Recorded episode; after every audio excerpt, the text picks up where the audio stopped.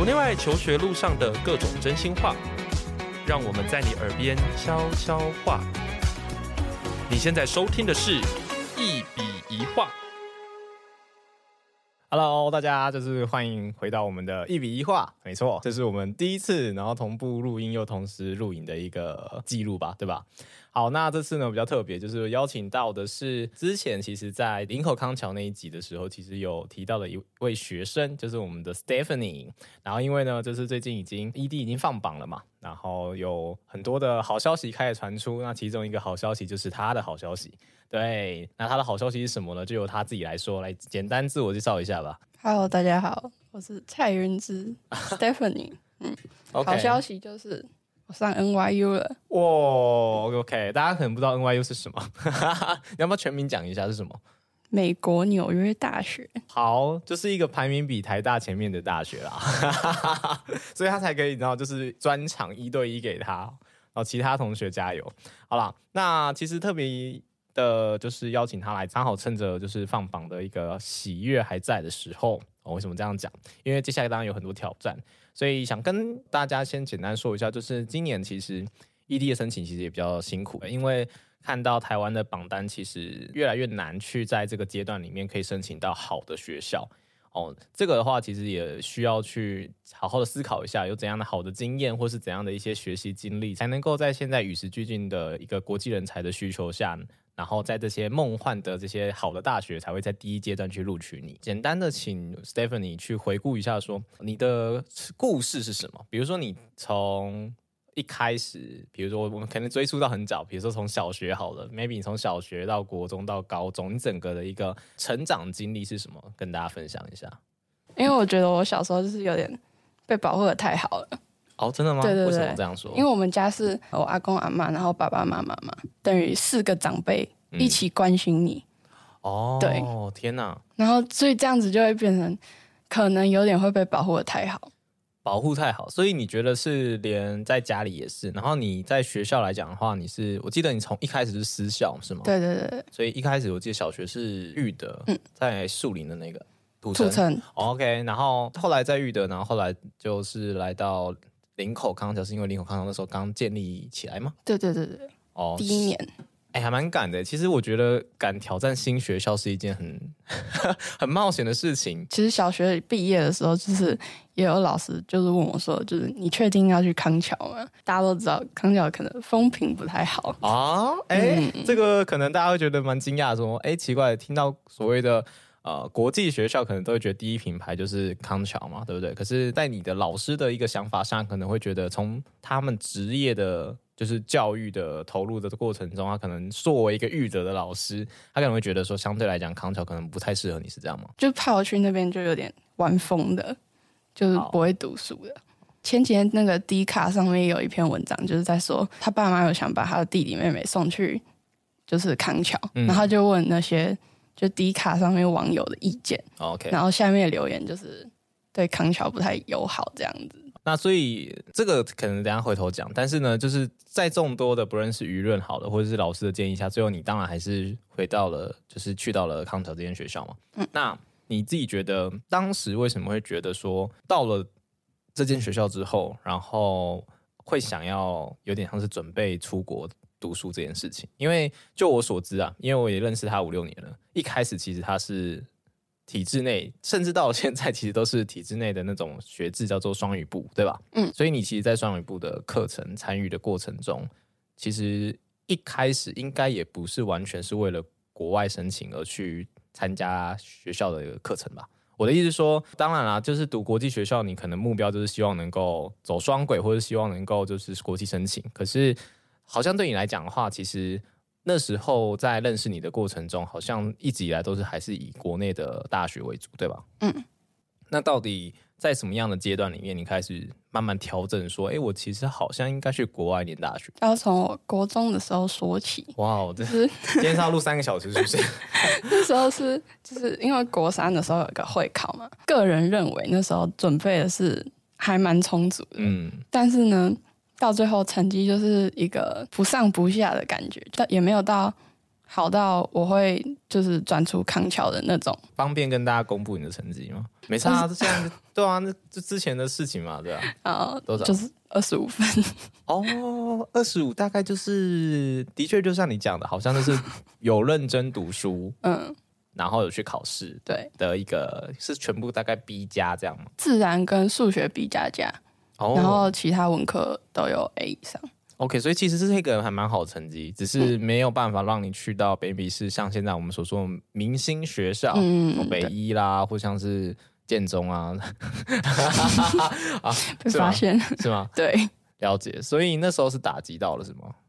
当然也有一点打击啊，就是毕竟自己都已经认真读过书，但是从那时候我就可能就是有点开始发现，我可能不适合这种一次然后大范围的考试。就是这种一次定生死的那种。嗯，考完之后，我就当然就选择继续直升嘛。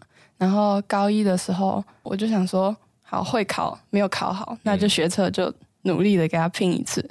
嗯、但是我后来越来越觉得，就是不适合，就真的不要硬要、欸。哎，好，好，只是原本啦，就是觉得说，好了，会考是一个跌倒。对对，对。然后本来想说，好了，那我试着在高中的时候再站起来。嗯，殊不知越跌越凶，这样吗？越走这种体制内考试、大范围考试，好像越不适合自己。嗯，对对。所以哪怕一零八课纲现在修成这样，你也没有觉得比较轻松？这样觉得好像没有什么差别，累的程度没有差别，整体学起来的程度也没有差别。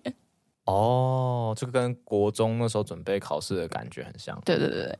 OK，那我直接问一个比较直接的问题：你觉得是课纲的问题，还是你觉得是学校在课程上安排的情况不符合你的期待？可以说是个人问题。哇，很棒！哎呦，懂哦，很怕有公关危机，是不是？我比较不适合这种，像学测就是要那种长冲刺的那种啊，哦、长跑型的。但是我就觉得好像我的意志力跟我的耐力好像没有办法说让你坚持到。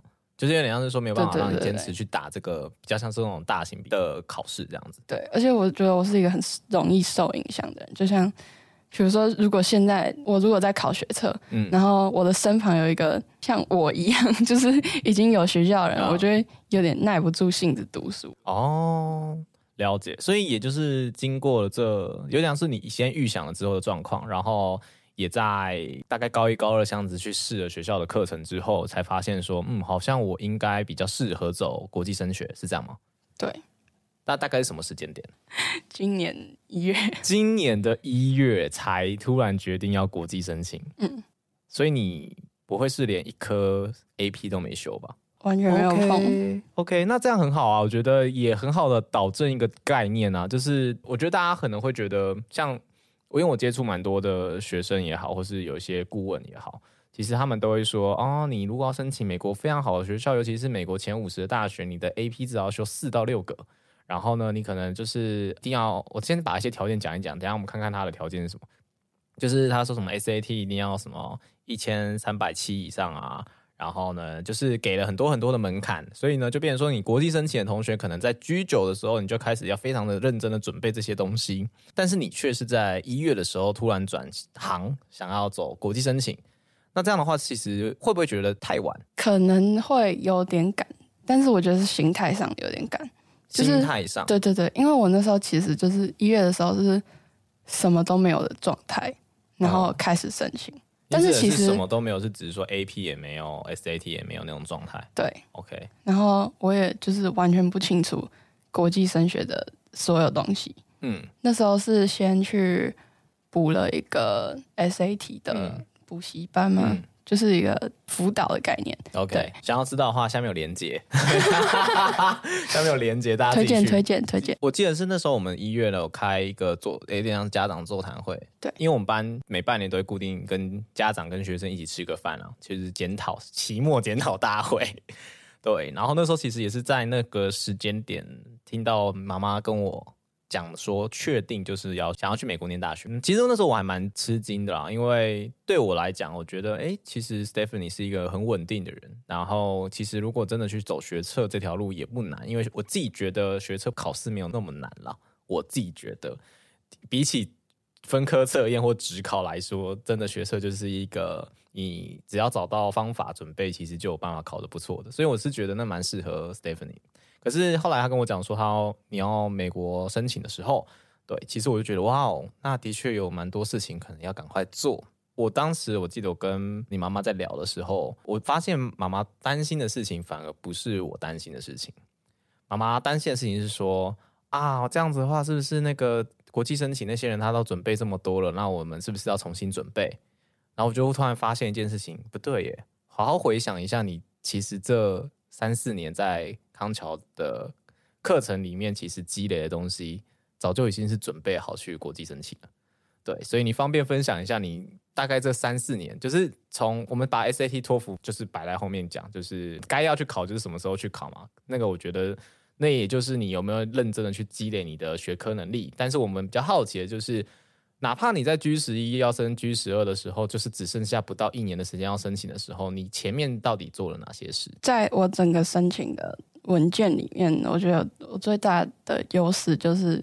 我有上了五年的第二课程哦，我没有业配，他真他是真的在上，他是真的有上，但是有上很多课的，我相信大家都有。但是这第二课程为什么你觉得对你有帮助？我刚刚不是有说到我是一个有点被保护太好的人吗？是，就是，但是我觉得不知道为什么，就是第二有一种魔力，他就突然把我变成一个就是不会活在自己的世界里面的那种感觉，嗯、然后会比较用不同的。角度去看这个，就是周遭的事情。OK，我们的课程让你有点像是打破了原本的舒适圈吗？嗯，所以其实你现在要去嘟嘟 man 的频道，打破舒适圈的案例。的确，如果按照你这样说的话，好像真的，我们从 G 八开始，我没有在骂脏话。G 八开始，我们就就是一直在挑战各位的一些。极限，极限对不对？突然想到，回顾一下，单纯回顾一下，反正有时间可以聊。对，我记得我们第一次考察就遇到了非常大的挑战，你记得吗？我们第一次的考察去宜兰嘛，对不对？对。那时候刚好遇到疫情爆发，我们那时候刚好是宜兰的两天一夜，嗯，然后那时候刚好是二零，就是一九年跨二零年那时候，然后我们那时候刚好就是开始有了，就是有传播了。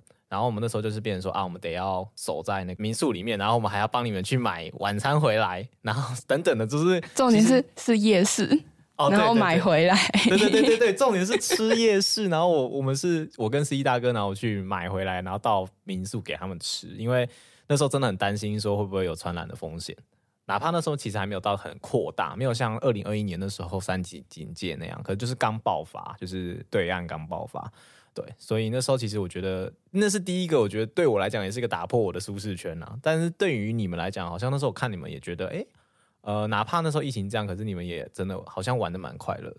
嗯，OK，所以就是你觉得被保护太好是好事吗？我觉得在小时候是好事，但是你长大就要自己有自觉，就是你也不是人生中就是你都会被保护的怎么好，所以你一定要想办法让自己就是。也不能说是挣脱那个保护，就是你要学着自己去面对很多事情。这已经不是家人的保护就可以帮助你。就像压力啊，如果你被保护的太好的话，你可能就会怎么讲？没有压力嘛。啊，长大之后你就会面对到很多压力的时候，你就是不能仗着那个被保护的很好，然后去抵抗那个压力。你要自己去就调试它。OK，有点像说你已经不能说说啊，反正我家人扛。反正有时候是应该说我自己要消化。嗯，那你刚好提到压力嘛，然后也回扣刚好提到很做很多事。你觉得在嗯参加第二班也好的课程里面，就是哪些事情其实你的确那时候很有压力，可是你觉得你真的把它突破了，然后也把它做好，然后拿到了一些你不论是具体的成果也好，还是你自己心里面的收获都可以。嗯，因为第二课程里面有像是去写论文。然后去参加一些投稿啊，不然就是比赛什么之类的。觉得我自己也是一个不太会写东西的人，所以我觉得要把那些东西写出来很困难。哪一篇让你觉得最困难？毕竟你写了很多嘛。有不同诶，因为一开始的话，就是我有一篇是在讲更生人的啊，对对对。然后那时候是就是才刚进来地奥没多久，然后那好像也是属于前几篇的。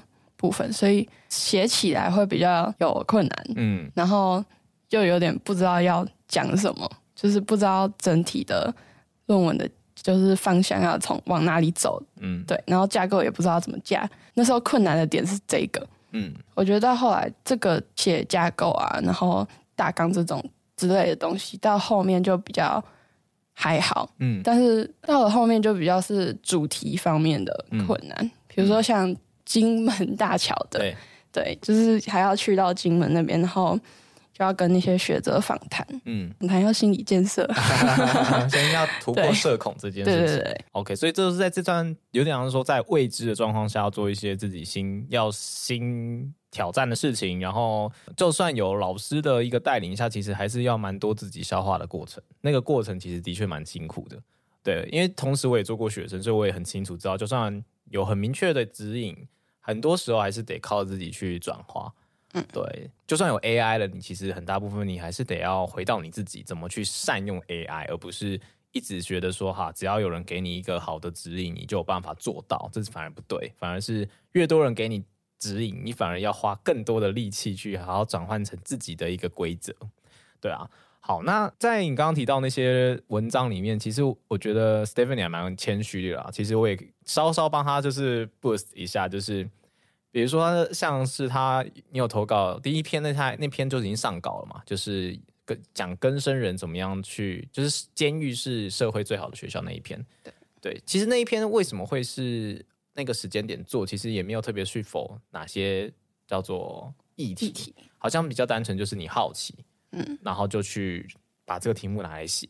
所以其实我觉得这也要跟大家讲，就是说有时候很多人会觉得哇，那我一开始写 AC，我就要很多，就是嗯累积很多是一直同一类型的事情，因为我可能是要申请环境科学，还是要申请工程，所以我可能就要做一件事情，一直一直做类似的事情，然后堆叠上去。其实有时候不是，反而是从可能生活你周边你就关心的一些问题来讨论，可能是最容易下手的。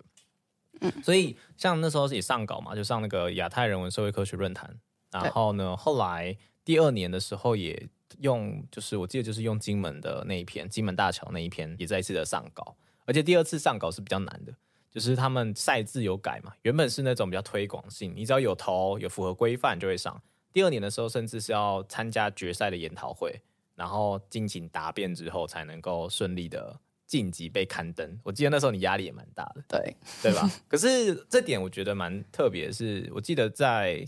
九年级那一次去花莲的考察，那时候你上台的时候，你知道他在台上，真的在台上，然后就是站在那边，然后不动，然后就站在那边，然后就啊，我可以等一下啦，然后我还没准备好啦，啊，然后明明 PPT 就已经做了二十几页，然后都做的很漂亮了，然后就是死都不讲，对，然后那时候我们在台下的人就整个傻眼，然后就在房间这样，然后就想说你到底什么时候讲？我们要去吃饭的，我们要去夜市啦，然后就在等他，然后他就一直在那边说啊，等我一下，再给五分钟，然后就一直给，一直拖。最后的确啊，最后还是有讲，就是有讲完，对。但是那时候我真的觉得，完蛋，这个人这样子抗压性会不会太低？结果我那时候到了 G 十一的上学期，那时候就是去亚太人文社会科学论坛的时候的研讨会，然后一样啊，赛前的时候一样，就是一脸就是哦，好紧张，好紧张。结果后来表现的真的是蛮好的，就是一上去就整个淡定了，然后很。游刃有余的把报告讲得非常的顺，然后答辩也非常的轻松。那我觉得这当然可能跟不是说完全跟第二课程有关。我觉得这可能要回到一件事是，比如说你觉得在学校里面有什么样的训练，或者是参加什么样的一些活动有帮助到你这件事情？因为我知道，比如说有些人会去参加 debate，或是参加很多的什么 MUN，但我记得你都没有参加。你有参加学校什么样的活动？其实是有。相应的帮助到你去做这件事情。课堂上哦，课堂上就是我比较有那种真正的自己心里感觉得到，就是哎、欸，我好像比较敢，就是在很多人面前讲话。是有一位英文老师哦，我觉得他的课就是他会让我们就是一直讲话那种，就是一直跟他互动，哦嗯、然后他也会分配很多小组讨论，然后同时那个时候好像期中期末吧，好像也都是上台报告，嗯。对所以我觉得就是从那一个学期的时候，我比较敢在很多人面前讲话。嗯，OK。所以其实这边也想跟大家说，就是呃，有时候其实学校里面就已经有蛮好的资源了。对，那你其实好好把握，不论你是在哪间学校，就是不论是在康桥还是你是在像我的母校建中等等，其实你只要愿意去把握课堂上的资源，然后好好的在这些资源里面去学习跟成长，其实你也会慢慢去克服掉你可能过去会觉得比较你没有办法克服的事情，因为有些人就觉得我就是做不到，我就是做不到，可是。那可能是你当下做不到，不代表你下一秒做不到。这个我就要好好的说一句了，就是真的不要在你还没尝试之前，你就觉得自己不行。嗯，就是你永远都要试了之后，你才知道自己能不能做到，然后喜不喜欢。嗯，坚持下去就是另外一回事。嗯，但是就是你起码要先迈出那一步。你觉得除了像是刚刚提到的说，哎，其实，在你申请的过程中，就是你发现第二班的故事好写。以外，那有没有什么事情是我觉得在整个申请里面，就是你你既然是今年一月才突然决定要走国际申请嘛，那有没有什么是你这一年里面遇到觉得最挫折的事情？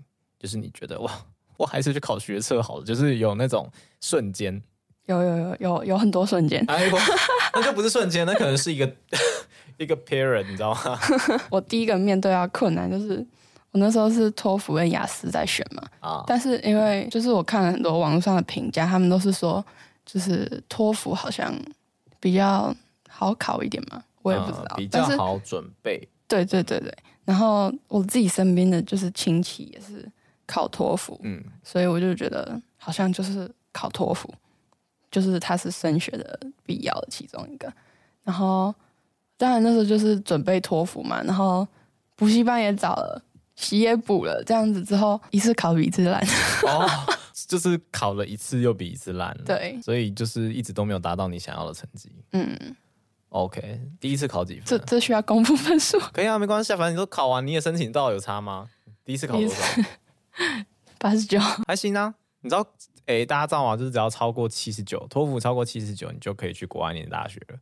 但至于是什么样的大学，那不一定。但是基本上所有的美国类的大学的基础要求大概是八十起跳，然后如果好一点的大学的话，大概九十，然后再来就是一些名校，如果像 Ivy League 或像是一些呃叫做真的是美前三十的好大学，他们基本上要求就会是一百。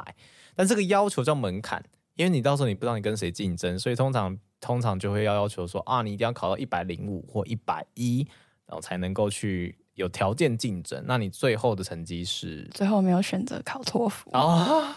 哇，一个翻转哎！这真的是很紧要的关头，因为我真的托福准备了半年，嗯，然后就是这段期间一次考的比一次烂，然后我后来就觉得，就像我刚刚讲的，不会就不要硬要。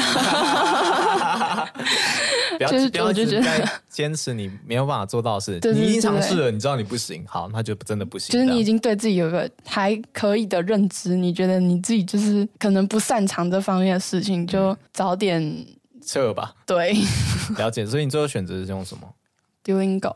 哦，哎，这个建议是谁给的？顾问那边。哦，校外的顾问。哦，OK，OK。如果你喜欢我们的节目，别忘了订阅，这样每一集最新的内容就会自动推送给你哦。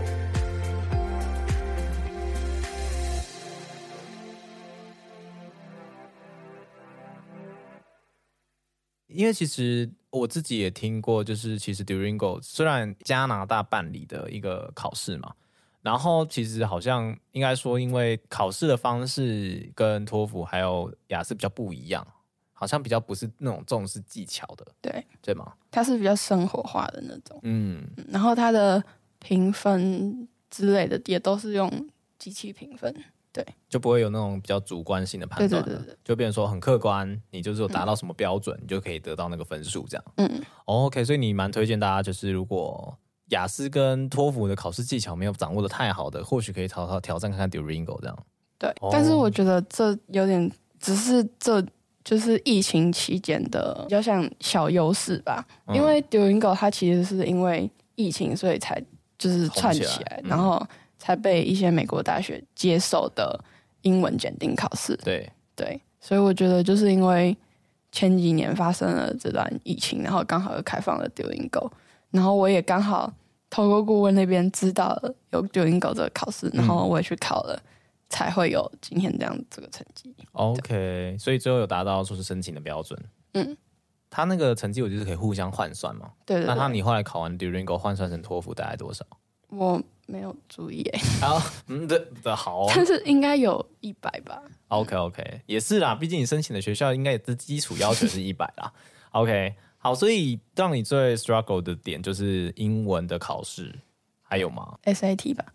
哦，对，这边我想补充说明一下，嗯、其实你看他就是现在开心的，就是分享这些事情。其实他真的就是有一个时间点，我记得那时候我还蛮担心的，就是有一次那个啊十八月那次的 SAT 的考试，然后放榜，然后有人就是崩溃到不行。你要不要说一说？好，分享一下，因为我七月就是地奥的考察嘛，Yeah. 然后就跟了如意老师去到了加拿大。呀，yeah, 我们去加拿大走了一遭。嗯，这段期间 SAT 直接放飞，一点都没看，什么都没读。等下我们继续讲，到那种地方读 SAT，你不觉得很浪费吗？对对，真的真的不要，真的出去玩就是不要带书啊！真的，我们没有去没有没有去考察。对对，我们去考察就是不要带书，好好的体验大自然，好好的去感受你那些资讯。这个我们等下可以聊。对对对，但是所以。你那两个礼拜等于没有读书，这样。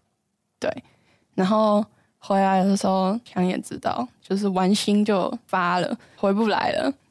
OK，人在台湾，心在加拿大。然后那时候就，我妈给我一记重击。什么重击？就是她回来的时候，然后就是我不是说我就玩疯了嘛，嗯、然后就有点心思不在读书上面。嗯，然后我妈就说了一句。做人不要太过分哎、欸，然后我后来就想说，好像真的是哎、欸，然后她又说，就是你就是你决定要走这条路，然后你又没有认真在这个事情上面，嗯、那你还不如去考学测。嗯，然后我的脑袋里面就跑马灯又出现那些就是准备就是会考那时候的那种种种的那种阴霾，对对对对对，有点像阴影的。嗯、对，然后我就觉得不行，我真的要。我没有做好的话，就就真的什么都没有了。对，那当然要申请国外学校，就是在 SAT。对，所以我就想说，好，那我就真的要好好的拼一下。对，然后因为我说过，我不是是一个适合长跑的人嘛。然后那时候又刚好有个八月的 SAT，所以我就想说，好，那我就七月从加拿大回来之后，到八月考前，我就把自己关着，嗯，然后疯狂的读，嗯。然后结果还是不行，我考出来那时候，这个也越考越烂。对，我记得你因为第一次考就一三八零啊，一三九零，一三九零，六月的时候考。然后那时候我想说，哇，这个有这个成绩，我就很放心带你去加拿大考察了。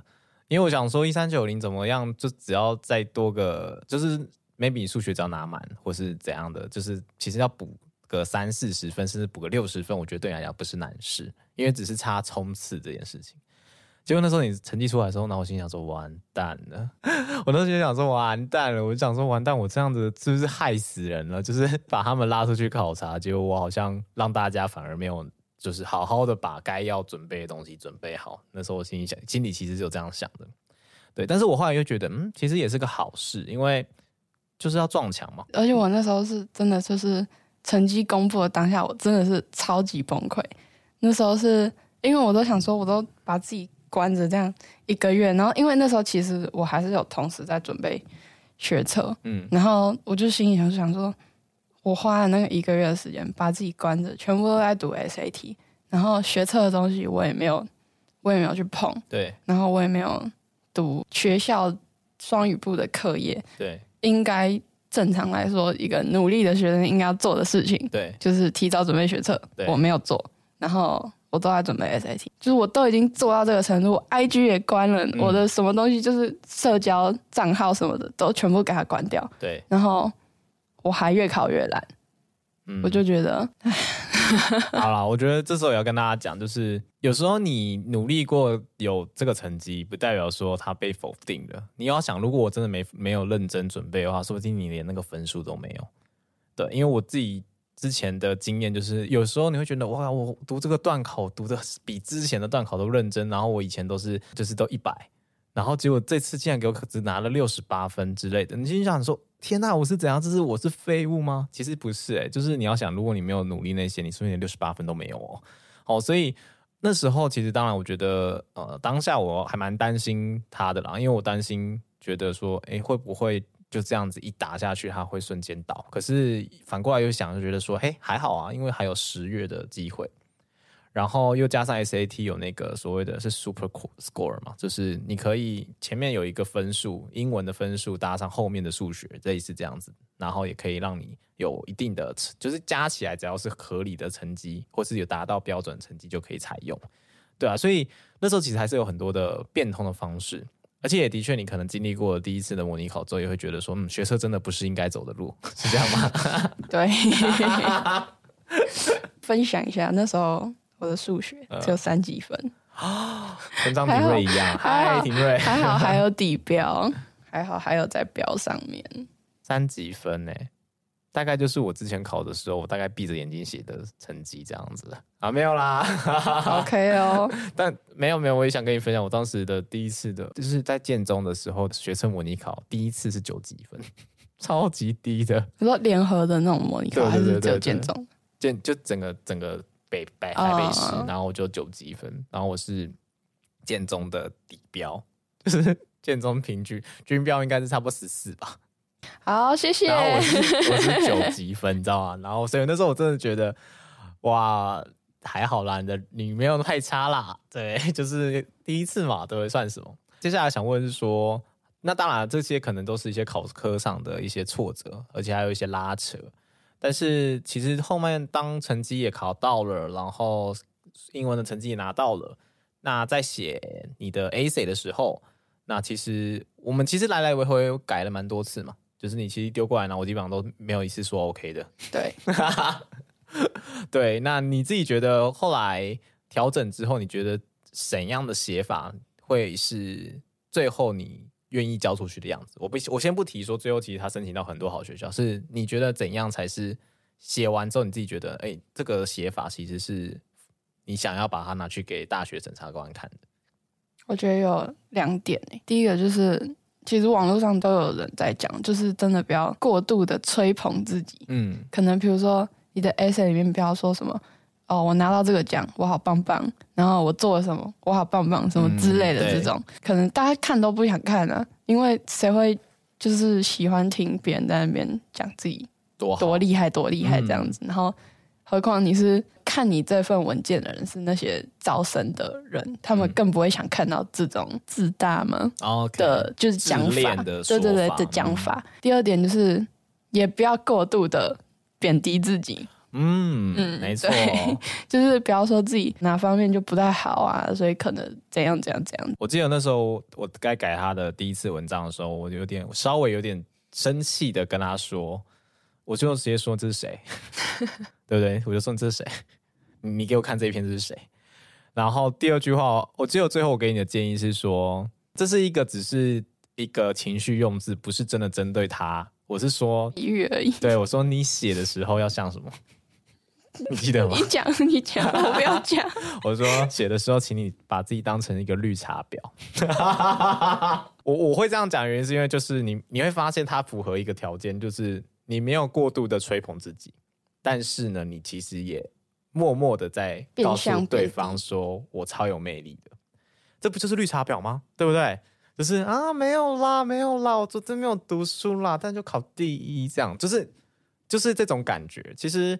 我不是说美国人很喜欢这种风格，但是其实，在很多的面试，或者是因为我自己面试蛮多人的，然后其实也有参加过很多的模拟面试，我觉得会能够让我留下印象的学生，其实绝对不会是那个一进来就一直跟我讲说他做了很多厉害的事情的人，通常是那种一进来，然后只会去讲，就是讲很多自己的一些故事，就是过去做了哪些事。然后在隐隐之中让你意识到，哇，那些事情很厉害，可是他讲的云淡风轻，这个可能反而是一个优势。所以那时候我就说，你要写的时候把自己当成一个绿茶婊的意思，就是不是说哦，be a bitch，就是你是要在文章里面让人家感觉到你有那样的企图心，可是爱爱内含光，大概是这种感觉。嗯，所以你最后有觉得写起来开始慢慢有这种 feel 吗？有。有，嗯，所以你觉得够表？呃，嗯，够表现自己啦，好不好？够表现自己，呃、对对对，所以后来交出去。其实我自己因为对自己的学生，也当然也很在意他们的一些大小事，所以我其实连他们的顾问我都会特别，就算我不熟，我不认识，我还是会写信，或是我去关心说他的状况怎么样。然后 Stephanie 的话，基本上是我们每次去问的时候，顾问就会开始跟我说：“哎，他最近状况开始变好了，然后哪边变好了。”然后我都觉得，嗯，就是一直都感觉得出来他在改变，对，被夸赞很开心嘛。OK，那呃，我觉得在申请上来讲，当然你最后是到了截至目前为止，今天是十一月十八号，因为其实还有很多的啊什么 RD 之类的都还没出来。那我想问是说到现在来讲，你大概申请到哪几间学校？第一个我有看到，就是有寄信给我说你录取的是 Rutgers。哦、oh，Rutgers，嗯，我先讲 Rutgers 是一间非常难进的学校，就是它当然不是全美排名非常前面的学校，可是它是一间也是非常难进，而且我记得是学院其实是，就是如果你以科系来看，它的排名都很高，它整体学校就像台大一样啊，台大医科跟台大电机都排名很前面嘛，但是你如果说整个台大来讲，可能排名就比较后面，可是 Rutgers 就是这样类型的学校，就是它有很多科系其实非常的强。OK，好，再来。再就是第二圈就是 NYU 了嘛，是 NYU 了，纽约大学。然后第还有诶，然后再是 Case Western Reserve 凯斯西楚。哦，凯斯西楚大学还有吗？嗯、然后最近公布的是普渡，Purdue，OK，、也是一间非常强的研究型大学。好，那其实听到这边，你就会觉得，就是大家会好奇说，哇，这样听起来，不论是我们就单纯说排名就好，就可能就这些。整个在我们的意识形态中，其实它就是非常好的大学，每本前五十也好，或是全球排名前一百也好，都是非常好的大学。那当然了，因为你在 ED 的时候你是申请 NYU，然后上了，那原则上基本上就只能选 NYU 了嘛。对，好，所以这些选择里面，你会不会觉得有点，就是说有些小遗憾说，说啊，其实我比较想去哪一个这样？我现在。在等加州的啦。OK OK，一个不被 ED 规范的系列是吗？嗯，哎、欸，不好说，这样可能害到学弟妹啊。我很喜欢 NYU 啦，应该会去。OK OK，就是你有没有觉得哪一个科系？你觉得就是类似说，虽然 ED 上了 NYU，可是其实很想要去哪一个学校？这样，钟爱 NYU，一心只向 NYU。而且我觉得那个 program 很棒哎、欸。嗯，你可以分享一下你选的那个 program 是什么？它其实是一个。我申请的策略啦，因为我想申请的是设计类的嘛，嗯，然后双语部嘛，然后也没有那么多时间可以做那些什么 portfolio 之类的.所以就变成在申请就是艺术方面就会可能比较没有那么有利，所以我那时候顾问就指了一条光明的道路，嗯，就是我现在申请的这 liberal study core，嗯，然后它是一二年你可以选择出国，嗯。然后去全世界各地，只要 NYU 有校区，你就可以去那边上课、OK、进修之类的。嗯、当然，你也可以待在纽约的本校那边。嗯，到了大三、大四，你才会选择自己的科系。就是大一、大二，你都是先修那些什么，像比如说写作啊、嗯、数学啊，然后可能人文啊、历史那些之类的东西。然后到大三、大四，你才能就是真正的进到你。就是理想的科系，OK，对，其实这个很好哎、欸，因为就像我们的现在很流行的大一、大二不分系，嗯，它比较像是鼓励你说，你大一、大二可以用纽约大学的资源到很多地方先去，有点像是文化交流也好，或者是说去增广见闻，让自己可以说真的去确立自己想要什么。可是，在这过程中，当然你还是要修课，比如说加强一些自己的 critical thinking，或是去增加自己的 academic writing 等等。所以，慢慢的等到大三的时候，再来确定进到你想要的科系嘛，对不对？这个其实现在是蛮多国际大学的主流。台湾其实也交大、清大也有这样的东西。对，台大还不敢啦，就是 台大还没有敢做这件事情，但是。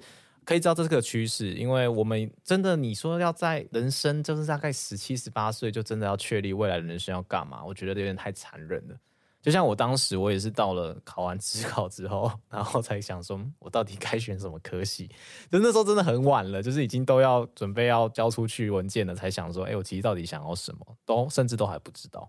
对，可是你们升国际大学其实会想要先确立很大原因，是因为学费很贵嘛。所以你如果就选了一个你不想要读的东西，那很惨的，就是你花了大笔的资金，然后去到国外，结果你却嗯没有办法很快的学到你要的东西。但是这个大一、大二不分析的好处就是，你真的也可以学一些东西，然后透过它的资源，在这个申请上来讲，其实也是非常的，我觉得是一个很好的招数。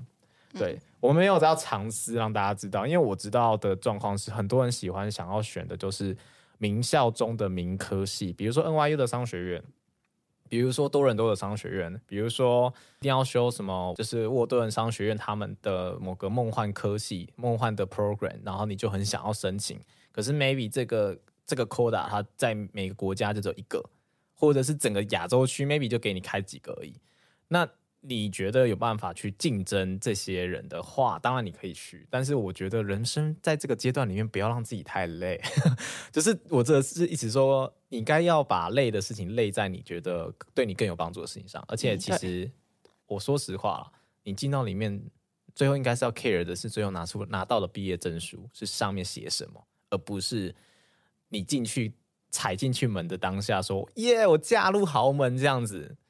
对不对？到后面如果嗯分崩离析，那也是蛮惨。但是我的意思是说，你不要都已经要国际申请了，结果还抱持着那种华人的体保守的想法去思考这件事。就像我们一直都讲哦，上台大就要读，就是要读台大医科啊、台大电机啊，或是台大什么很知名的大系标榜的科系。但真的是这样吗？就是难道就是进到了这些种比较叫做好的大学里面，其实是有更多很好的资源可以让你去应用的？大家要从这个角度去想。好，那现在来讲的话，其实当然你也申请到了好的学校，然后其实经过了各种挑战，其实大家看到就是非常的叫做平淡如水，就是说哦，好像就这样子啊，这样子没有，我没有，没有这样，没有这样。但是实际上他真的经历了很多的责难啦，然后其实有很多的参赛的过程经历，其实是非常的多。可是其实从来没有一个是什么什么国手。其实没有这样的什么，人家常讲说啊，一定要什么奥林匹亚国手啊，一定要怎样？其实没有，反而是积累了很多的故事跟作品，才让他可以在异地的时候有更多的故事可以写。我觉得这是一个蛮重要的事情。嗯，那现在已经申请到了嘛，对不对？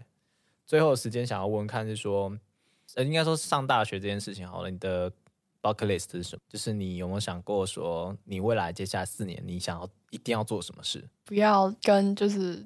在台湾的，就是生活方式一样，就是那种一直读书、一直读书的。就是你都已经去到国外，就是要多交朋友啊，然后嗯，多去社交啊，然后就多尝试新东西。所以，就是不要一直，你的第一个目标是希望可以多多去尝试新鲜的事情，跟认识更多的人。对，好，还有交到很多朋友，还有男朋友。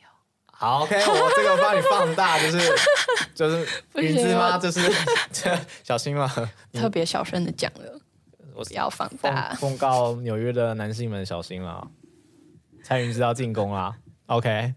我自己其实有一个小目标，就是、嗯、如果可以的话，我想要拼拼看三年半毕业，OK。嗯，第一是因为纽约生活费很贵啊。OK，早点离开。OK，但是呢？但是也不能说早点离开，因为我觉得还是要在那里，就是我会在那里先找一个工作吧。OK，对，然后就是再来的目标就是实习。OK，就希望能够把握那边的资源，然后能够尽快的融入当地的社会，然后也能够有一些尽快的工作，是吗？对，当然了，这个 bucket list 你可以慢慢修正。而且我 maybe 你一年后可以再自己听这一集，然后看有没有做到，有没有真的认识到很多的朋友，有没有真的交到男朋友，有没有真的呃开始真的为了三年半的毕业去努力在课业上。那最后的最后有没有想要跟就是家长，还有就是因为我们的听众大部分是家长或是学生嘛，有没有想要跟这些学弟妹，或是跟这些现在正在苦着为着子女们努力在规划事情的这些爸爸妈妈想说什么？先给爸爸妈妈好了，就是。真的不要一直就是过度的监督小孩。嗯，嗯，我觉得起码是自己还是会有一个羞耻心嘛，还是有一个上、哦、你说小朋友自己会有上进心，对，不是羞耻心。啊，羞羞耻心也也是要有啊，啊就是觉得做人不要太过分。对、嗯，对，就是这句话打醒我。对，就是不要真的太逼自己的小孩，就像比如说那时候考一三九零嘛，嗯，然后我也没有说自己觉得自己特别厉害，但是知道自己还有不足。但是我觉得一三九零是一个，就是以第一次考来说，就是一个还行吧的成绩，很好的成绩。然后因为我妈妈的时候就是有点看了一堆网络上面的网友的梦幻的履历，对网友的一些分享分享。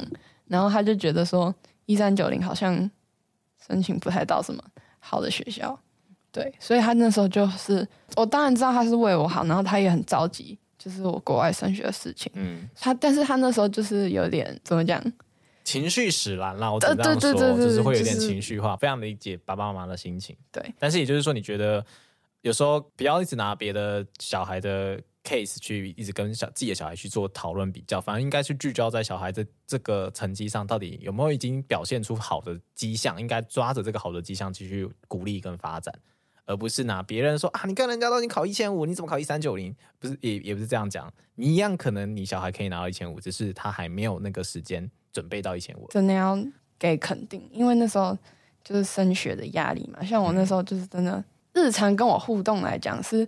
看不出来我压力很大，就是我在我妈妈面前表现，就是也没有看起来压力很大，所以这就让他有一种错觉，然后觉得我好像就是什么都无所事事。嗯、但是这样又要自恋一下，哦、就是我不是一个就是真的压力大会真的很表现出来的那种人。对，就是我其实一开始我也没有发现自己好像压力很大，我就是。我听我妈妈讲，因为她说她看我好像每天都是那种快快乐乐、悠悠哉哉，然后就是每天也都笑笑，所以她就觉得我好像什么都不关心。嗯，然后我一开始我就听了她这样讲，然后我发现我自己好像，哎，我是不是真的好像没有什么压力？嗯，但是我觉得我到申请的后期之后，我就发现自己就是很常因为那种。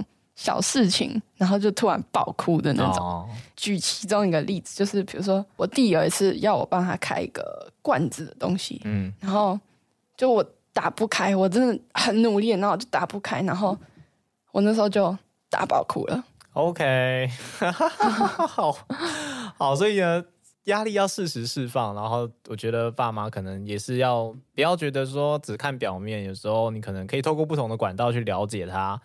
对，因为你有时候看到的不完全是完全部，只能这样说。任何事情其实都是对，所以你就说你希望如果有看到听到这一节家长，希望能够多给小孩肯定，然后也希望心多多的用多方的方式了解小朋友，不要觉得单方面看到他好笑的很快乐，你应该感到庆幸，在这个阶段他还笑得出来，而不是说你看起来很混。没有，有时候小孩子是想在你前面装酷，让你说哦，我没有努力，但我考到了这样子。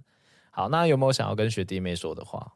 我引用一个可能会上台大人的话，蔡佩岑同学你好，反正就是呢，我看到他 IG 字节上面有一有一句话，我觉得，嗯，就是在自己的时区，一切都会准时。对，哎呦天哪！对，在自己的时区，你接下来要到纽约的时区，就是呃，因为你在这个升学过程中，可能会有人。就是陆续放榜，就像我那时候纽约大学还没出来的时候，也有一个双语部的人，然后他也是申请国外的大学，嗯，他就有很多间就是都有录取这样子，然后我那时候就是就更焦虑了，因为那时候纽约大学还没出来嘛，对，然后我就想说，就是他也是一样双语部嘛，然后他也申请国外大学了，然后他的成绩都已经出来了，那我呢？哦，就是我会有一点。这种想法，然后我就觉得好像没有那么优秀什么之类，嗯、就是这种自我否定的这种恶循环。对，然后我就一直觉得自己好像，反正就是，欸、不是啊，不是啊，我是看，反正就是呢，不要受别人影响，就是你的终点就是会会，当然每个人终点都不一样，但是不要觉得说人家终点来，应该说人家走得快，你就会觉得说自己走不到那一个点，嗯，因为你可能就只是走的路跟人家不同，但是终究有一个好的归宿。对只要你愿意努力的话，OK，好啊，太棒了！这是你在你的时区终究会准时，嗯，所以是这句话我觉得非常棒。我今今天的金句，终究我觉得是妈妈那句“做人不要太过分”。好啦，我们真的就是感谢 Stephanie 云芝，在她已经完成申请的时候，然后来跟我们好好的聊这一集。她的故事其实。我不能说是完全叫做就是符合那种叫做非常完美，就是说哇，就是什么都很好的故事，反而更是大家值得听的。因为我常常讲嘛，不是说他的故事平凡，而是因为这个人的生活的一个取径，还有他的一个故事的历程，其实你我都有经历过，所以并不是真的叫做拿了一个叫做非常非常叫做离你很远的故事来想要鼓励大家，反而是其实云芝做得到。各位，你们也不一定做得到，但是呢，就是哈哈哈，你们也做得到，你们也做得到，好不好？好啦，那我们就先有点像是说云芝的小故事到这边告一个段落，那我们就下一集再见喽，拜拜。关于求学路上的莫测变化，让我们陪你说说话。如果有任何关于节目内容，又或者其他国内外教育的大小问题，都欢迎到一笔一画的 Facebook 和 IG 留言给我们哦。